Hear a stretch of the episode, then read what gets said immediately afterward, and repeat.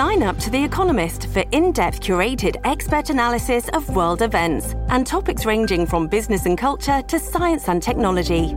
You'll get the weekly digital edition, online only articles, curated newsletters on politics, the markets, science, culture, and China, and full access to The Economist Podcast Plus. The Economist is independent journalism for independent thinking. Go to economist.com and get your first month free. 警視庁によりますと、今日午前5時過ぎ、あきる野市にある高徳寺に2人組が押し入り、80代の男性の頭などをバールのようなもので複数回殴って、金を出せなどと脅した上、物音に気づいて駆けつけた70代の妻から現金およそ5万円を奪って逃走したということです。男性は重傷とみられますが、意識はあり、妻は携帯電話で通報しようとした際に鈍器で右手を殴られ軽い怪我をしました。2人組は共に若い人物とみられ、ニット帽をかぶり黒っぽい服装だったということで、警視庁が強盗致傷事件として逃げた2人組の行方を追っています。NATO は加盟国が攻撃を受けた場合、NATO 全体への攻撃とみなし、攻撃された国を加盟国が防衛する義務を負っています。トランプ前大統領は10日の演説で、在任中に NATO の加盟国に対し、軍事費を十分に負担しなければ、ロシアが攻撃をしてきても、アメリカは防衛しないと伝えていたことを明らかにしました。これに対し、NATO のストルテンベルグ事務総長は11日声明で、同盟国が互いに防衛しないと示唆することは、アメリカを含む全加盟国の安全保障を損なうと批判しました。アメリカのバイデン大統領も声明を出し、トランプはプーチンにさらなる戦争と暴力の許可を与える、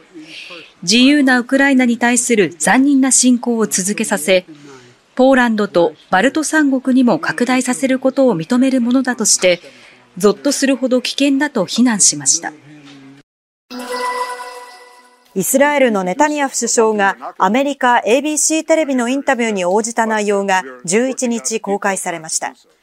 ガザ地区南部のラファが多くのハマスのテロリストが残る最後の砦だとして地上作戦について我々は行うと明言しました。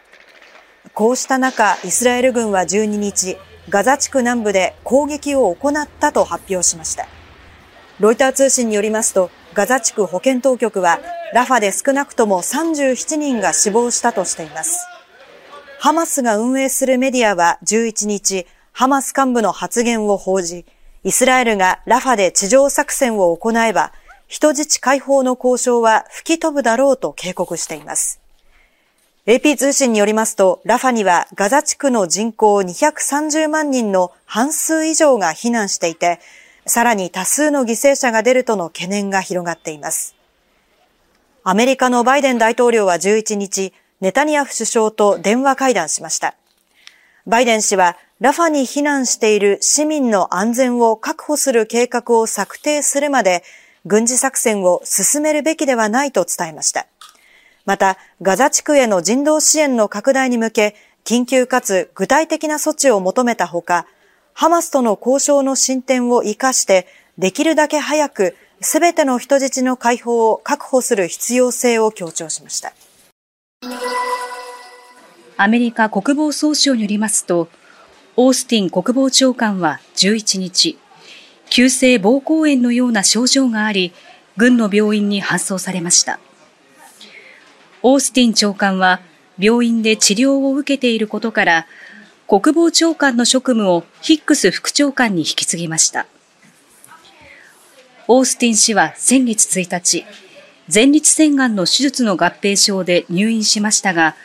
バイデン大統領らに速やかに報告しなかったことで批判を受け、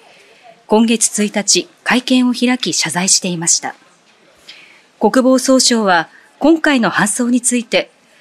ホワイトハウスや議会に報告をしたとしています。会場には朝から多くの人が訪れ、相談会は30分前倒しで始まりました。12日に金沢市で行われた相談会。会場には輪島市や珠洲市などからホテルなどに二次避難している被災者が訪れていました。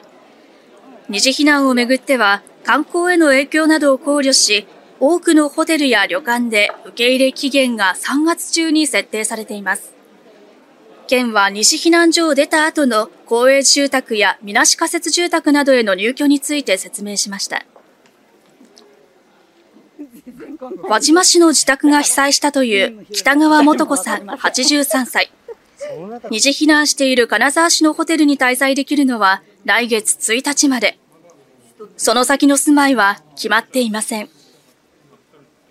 早く申し込みしないとアパートもなくなるっていうように言われたもんですから、やっぱり気持ち焦って、輪島の方に仮設できたら帰るようにしようって。ふるさとの仮設住宅に入りたいと希望しています。相談会に参加後向かったのは、無料で支援物資を受け取ることができる施設です。北川さんが滞在している二次避難所では、食事以外の支援がないため、服を探しに来たのです。お洋服はどのくらい持ってこれてるんですか？いや、1枚2枚です。北川さんは春に向けて明るい色のブラウスと靴下を選びました。受け入れ期限が近づく中、今の思いを伺うと。やっぱ帰りたいです。起きなくても帰りたい。